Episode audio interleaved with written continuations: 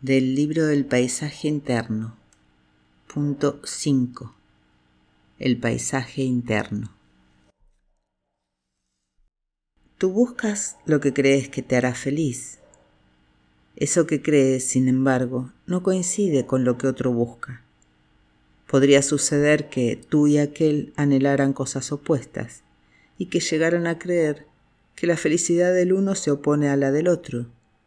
O bien, que anhelaran la misma cosa y al ser esta única o escasa, llegaran a creer del mismo modo que la felicidad del uno se opone a la del otro.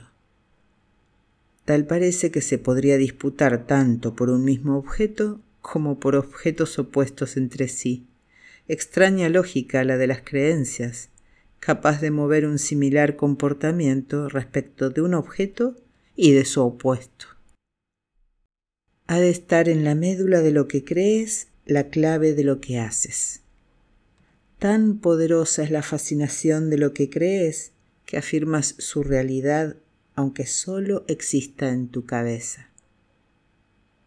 Pero volviendo al punto, tú buscas lo que crees que te hará feliz. Aquello que crees de las cosas no está en ellas, sino en tu paisaje interno.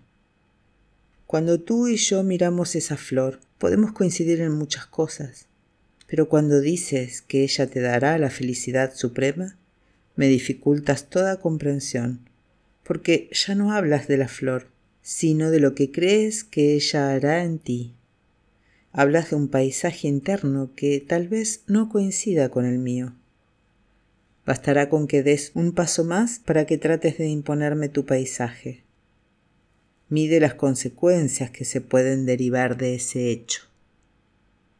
Es claro que tu paisaje interno no es solo lo que crees acerca de las cosas, sino también lo que recuerdas, lo que sientes y lo que imaginas sobre ti y los demás, sobre los hechos, los valores y el mundo en general. Tal vez debamos comprender esto. Paisaje externo es lo que percibimos de las cosas paisaje interno es lo que tamizamos de ellas con el sedazo de nuestro mundo interno. Estos paisajes son uno y constituyen nuestra indisoluble visión de la realidad.